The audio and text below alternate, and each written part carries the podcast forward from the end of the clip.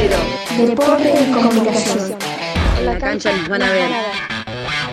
Conmebol Libertadores Femenina en Argentina, por primera vez en nuestro país y hasta el 21 de marzo, tendrá lugar la decimosegunda edición del certamen continental más importante del que participan 16 equipos. Los representantes argentinos son Boca, cabeza de serie del Grupo B, y River, que integra el Grupo C. Los partidos se transmitirán por el canal público de deportes, Deporte B, y tendrán lugar en los estadios de Deportivo Morón y Vélez Arfield.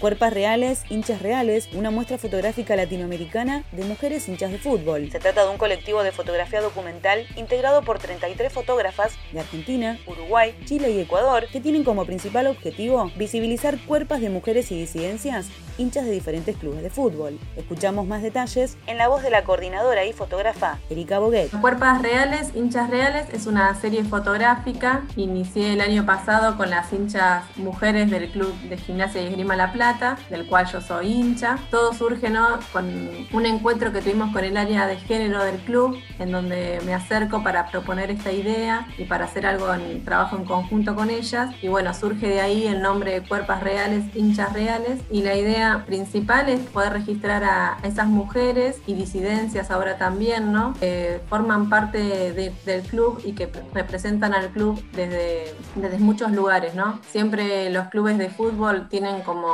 históricamente, es como un lugar de masculino y no están visibilizadas esas mujeres que la verdad que viven por el club, viven con los colores del club y tienen una pasión y un amor por, por esos colores que los llevan desde que son muy chicas. Todo ese registro documental eh, se hacen en las mismas casas de las mujeres eh, para mostrar cómo viven, cómo es la cotidianidad y además también, eh, bueno, que nos cuentan un poco sus historias y lo que significa el club para cada una de ellas. En el marco del mes de la mujer trabajadora, este domingo 7 de marzo se expondrá la muestra fotográfica y audiovisual en Tecnópolis primer equipo femenino de automovilismo argentino. El Vita Gears Team será el primer grupo conformado íntegramente por mujeres para competir a nivel nacional. El debut será el próximo 4 de abril en el Top Race Junior primer curso para DT de volei con módulo de deporte y género, por un deporte más inclusivo, justo y libre de violencias, desde la Federación Metropolitana de Voleibol en Argentina, se creó la Secretaría de Género en 2020. Desde este año, todos sus cursos tendrán dicha orientación.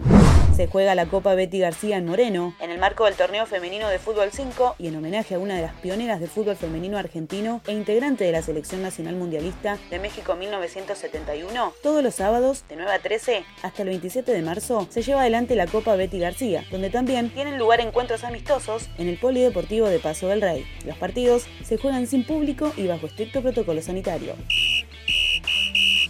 Informó Yamila Castillo Martínez.